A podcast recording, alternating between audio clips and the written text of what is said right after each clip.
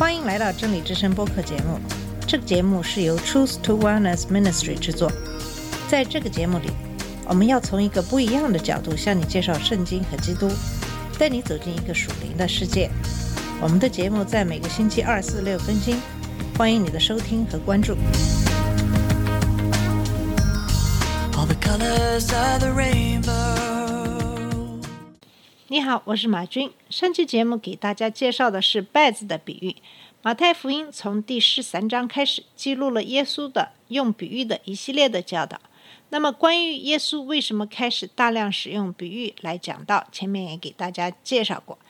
天国的奥秘只向那些信的人开启，那些心地刚硬、拒绝耶稣福音的人，即使他们有眼能看，有耳能听，他们也看不见、听不明白。耶稣的门徒并不会比那些拒绝耶稣的人在智力上有多聪明，在这里并不是根据你的智力来决定的，而是你的内心。因此，耶稣开始使用比喻。第一个比喻，耶稣讲的是撒种的比喻。讲完之后，耶稣向门徒解释他为什么用比喻以及撒种比喻的含义。接着，耶稣又讲了一个稗子的比喻。在稗子的比喻之后，又讲了一个芥菜种子和面酵的比喻。在门徒的要求下，接着耶稣解释了稗子的比喻。在上期节目中，给大家分享的是稗子的比喻和解释。那么今天给大家分享这个芥菜种子和面酵的比喻。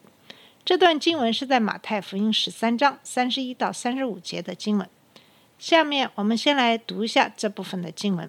耶稣又对他们讲了另外一个比喻，说：天国好像一粒芥菜种，人拿去把它种在田里。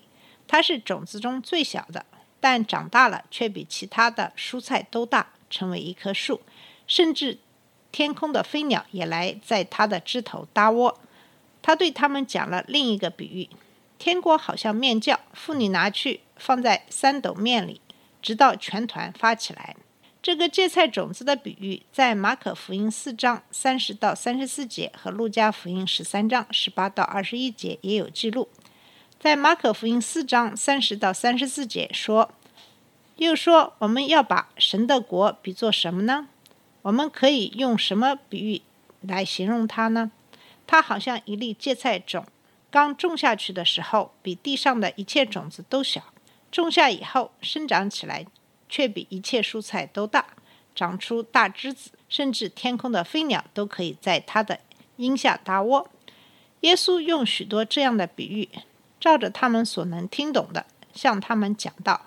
不用比喻就不对他们讲，只有单独和自己的门徒在一起的时候，才把一切解释给他们听。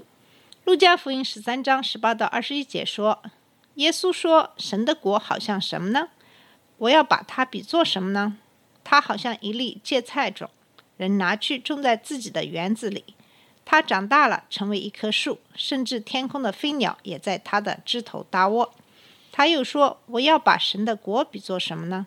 它好像面酵，女人拿去放在三斗面里，直到全团发起来。”耶稣开始用比喻教导人，可以说耶稣是有史以来最伟大的老师。他有惊人的真理，他想告诉人们，他想让人们知道天国的奥秘，以及在天国里生活是什么样子的。大多数的时候，耶稣想要教导的真理与人们已经相信的非常不同。耶稣想改变人们的思维方式，因此耶稣用人们能够理解的方式来教导这些真理。他用比喻来教导，比喻是现实生活中的故事，更有深刻的真理意义。比喻用普通的日常的人和情况来教导难以理解的东西。就比如幼儿园的老师可以说五减一等于四，这就是真理。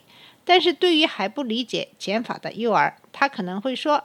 我的桌子上有五个苹果。昨天山姆吃了我的一个苹果，现在我还剩下四个苹果。苹果的故事是一个关于减法的寓言。耶稣用比喻，以人们能够理解的、记住的方式教导属灵的真理。有的时候，人们，尤其是那些犹太的领袖，非常的固执，他们不愿意听到真理。当耶稣用一个故事来讲述真理的时候，他们无法与他真正的争论。比如，耶稣。不是说你的行为是错的，而是讲了一个关于他们行为的故事。每个听众都能弄清楚它如何适用于自己的生活。耶稣讲了许多关于神的国度是什么样子的比喻。神的国度与这个世界截然不同。耶稣想让人们知道它是有多么的美好，这样他们就会想成为他的一部分。耶稣告诉他的门徒，通过他的比喻，他们有机会了解天国的奥秘。耶稣给众人讲了另一个故事，他说：“天国就像一粒芥菜籽，有人拿着这颗种子，把它种在田里。它是你们所有种子中最小的一颗，但当它长大以后，它是所有花园植物中最大的。它成为一棵树。”鸟儿来了，在它的枝子上休息。当你听到“芥菜籽”这个词的时候，你可能会想到放在热狗上的黄色的那种辛辣的东西，这也是芥末的一种。人们用芥末作为香料。人们把芥菜籽磨碎，并与水或醋混合时，我们就得到了芥末。芥菜籽是最小的种子之一。但当它被种在地里的时候，它就会成为最大的植物之一。它可以长到十二英尺高，那是一个成年男子的两倍。它看起来更像一棵树，而不是一个人。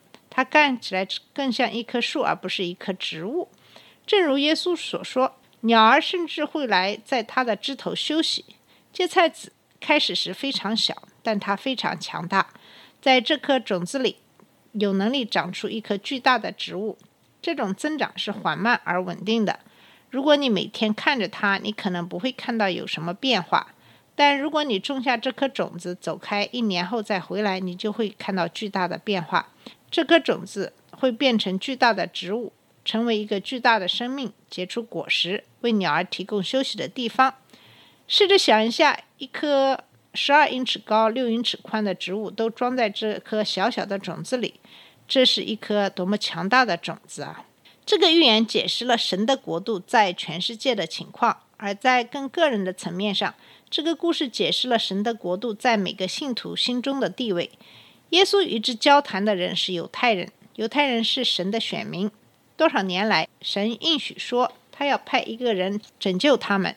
人们误解了这句话的意思，他们以为神会派一个国王把他们从罗马政府手中拯救出来。他们期望救主能用军事力量使他们获得自由，但这根本不是神的计划。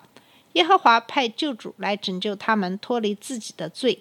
通过这个预言，耶稣告诉他的听众，他们的方式根本就不是神的方式。神的方式是温顺的。救主耶稣是作为一个新生的婴儿来的，他作为一个木匠的儿子成长起来，他悄悄地踏上了舞台。他对一小群人说话，然后越来越多的人前来聆听。起初，他有一小群追随者，没有太多的警告。随着人们对耶稣的信任，天国开始成长。在耶稣死而复生后，留下了少数门徒来传播天国的真理。他们就像那颗小小的种子，在整个世界的庞大人口中，他们就像一个小斑点，就像那颗芥菜种一样，充满了隐藏的力量。他们里面有神的圣灵，随着门徒们的旅行和教导，越来越多的人相信世界性的天国越来越大，越来越多，就像芥末树结出更多的种子来种植一样。门徒们造就了更多的门徒，就像芥末树长得又高又宽一样。神的国度向各个方向扩展，神的国度今天仍在继续增长，天国的真理将在所有的国家传开。当耶稣讲这个预言的时候，神在地上的国度只包括几个衣衫褴褛的渔夫。但是随着时间的推移，这个国度已经发展到了几乎所有的国家。它的发展正如耶稣所说的那样。路加福音十三到十九节的原文表明，这颗种子不是故意种的，而是不小心抛的。尽管如此，这颗种子还是进入了大地，发芽生根，并且成长起来。这可能是耶稣对那些不屑于听取真理，并把它扔到一边的犹太人的讲话方式。尽管他们对天国漠不关心，但天国还会生根发芽、蓬勃发展。芥菜籽的比喻也描述了神的国度如何在每个信徒的生命中成长。当一个人把他的信任放在耶稣身上时，圣灵就会来住在他里面。这类似于芥菜籽被种在地里。没有人可以从外面看到它，但它肯定在那里。起初，信徒可能甚至感觉不到有什么不同，但圣灵是强大的，他有能力改变一个人，就像种子有能力产生一棵巨大的植物，成熟的植物会产生好东西。它产生的枝条对鸟儿有好处，它产生的芥子可以吃，对制造更多的植物有好处。同样，圣灵在每个圣徒身上产生好东西，来自圣灵的属灵果实是爱、喜乐、和平、忍耐、仁慈、良善、信实、温柔和自制。但这还不是全部，圣灵还带来宽恕、医治、公义、荣耀、恩典、怜悯、知识和真理。像植物一样，成长有时是缓慢的。你可能不会在一夜之间看到变化，但在一年的时间里，圣灵在人的生命中的影响已经大大的增长。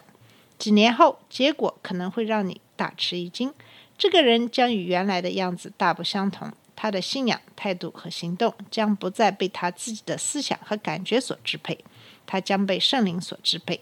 然后，耶稣又讲了一个非常相似的寓言。耶稣又给他们讲了一个故事，说。天国就像面酵，一个女人把它混在大量的面粉里，酵母在面团里都起了作用。只需很少量的酵母就能使大量的面团蓬松。这个关于酵母的寓言很像芥末种子的寓言。这两个寓言的主要观点是这样的：有时候开始时很小的事情，最终会变得非常巨大。一个小东西就能让我们的生活变得更加美好。一件小事。会以很大的方式影响周围的一切。